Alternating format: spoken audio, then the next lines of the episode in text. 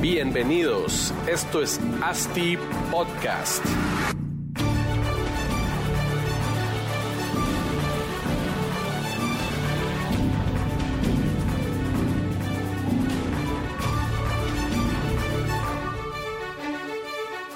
Hola a todos, otro episodio de ASTI Podcast por aquí en la Expo Real Estate Guatemala.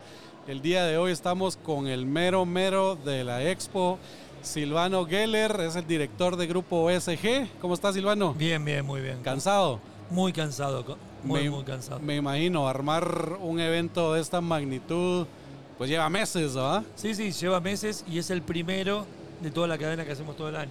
Sí, pues, Por en cual- marzo. O sea que enero y febrero son los meses tranquilos para vos. Es el tercer año consecutivo que es el primer evento que hacemos en el año y la realidad es que estamos eh, O muy sea, contentos. o sea que empezando el año ya estás cansado y todos los, todos los Oh. meses se vienen. Y en dos semanas empezamos con el segundo en Argentina. Hasta Argentina.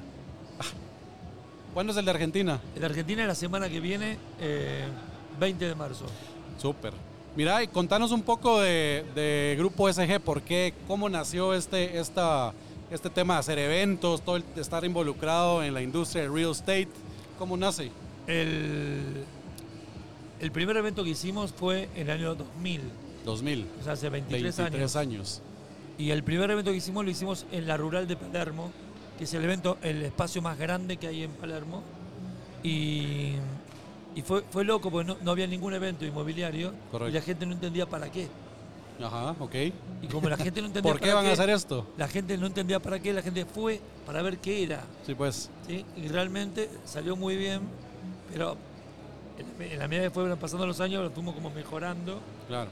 mejoramos, fuimos cambiando los formatos, ¿sí? hasta llegar a lo que es esto, que es, que es una exposición con workshop y un congreso. Correcto.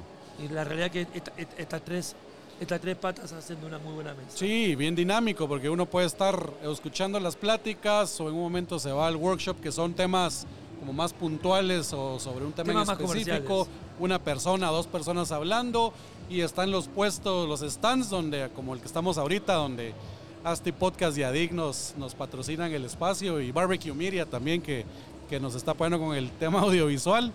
Eh, pues la verdad es que pasas dos días aquí forrado de temas de real estate, ¿verdad? Sí, sí, lo, lo- lo- lo lindo es que la cantidad de gente que vino es mucha. Sí, Vino mucha gente del extranjero.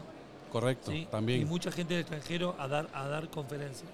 Que realmente aporta mucho que, que en cada país, no solo aquí en Guatemala, pues venga gente de afuera a contar un poco su experiencia, cómo lo manejan en sus países, como para aprender un poco de los demás y copiar lo bueno, ¿verdad? Copiar Sí. lo bueno que traen. Vi- vi- Vino, vino gente de España, Sí, Vino gente de España, vino gente de Estados Unidos, ¿sí? de Argentina obviamente.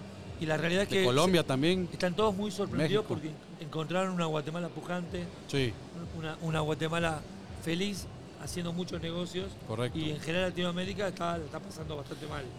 Sí, sí, sí. Yo he vis- visto muchos eh, Sudamérica, Colombia, que están poniendo el ojo en Guatemala porque ven que, que como decís, es un mercado pujante y realmente una buena opción para, para venir a invertir su plata, ¿no? Sí, sí, Y aparte eh, tiene, tiene formatos muy sofisticados de, de edificios. Correcto. A diferencia de otros países que todavía están muy atrasados. Sí.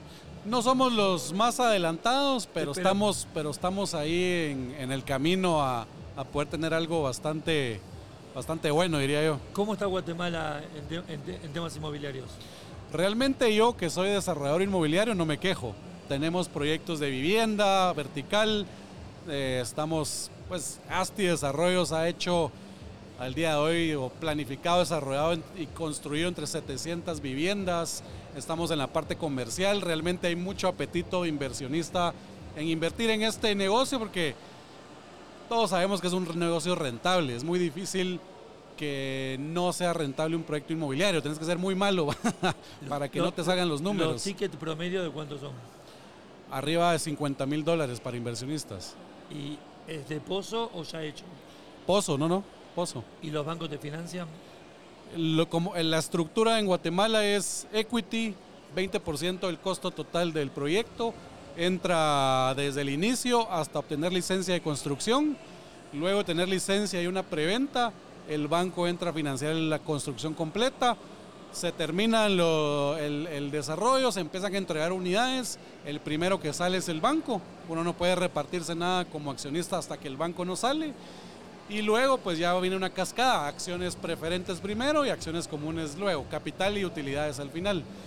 Proyectos de 100 unidades se van aproximadamente 3 años, 4 años en desarrollo, estamos buscando eh, TIRS, o tasa interna de retorno entre el 20 y 25% cuando hay terrenos aportados y cuando hay terrenos comprados estamos entre el 15 y el 20% de, de retorno anual, que realmente es un, es un número bastante bueno cuando uno lo compara contra otras inversiones, ¿no? Pero en general, cuando terminan el edificio ya está todo vendido. Nosotros así lo estructuramos, o sea, salimos en preventa y se hace toda la estructura eh, de presupuesto comercial para lograr vender el proyecto en los meses de entre preventa y construcción para tener ya vendido. ¿Qué, qué tasa están dando los bancos al, al consumidor final? Al consumidor final, FHA, que es una entidad que apoya la vivienda en Guatemala, estamos en 7.26. Y al desarrollador estamos en 7 aproximadamente. Ahorita tal vez habrá subido un poquito por, por los aumentos que todo, todo el mundo ha vivido de tasas, pero 7% al desarrollador, 7.26 o 6 desde 6.50 a 7.26 al cliente final. ¿Cómo lo ves? Bueno, Ah, bueno, ustedes no, no, son, no son referencia, ¿verdad? no- nosotros somos campeones del mundo. si querés, si querés te hablo del tercer gol de Messi, Sí, nada. puedo hablar de esas cosas. Pero, Pero no de financiamiento. Pero, pero de economía no podemos hablar los argentinos. Pero ahorita tienen, Independientemente... tienen mucha fe en el cambio de No, no, inde- gobierno. inde- y... Independientemente a, a que tenemos una inflación de un 100% anual, Sí. en la ciudad de Buenos Aires no hay una cuadra que no se estén haciendo tres edificios. Claro.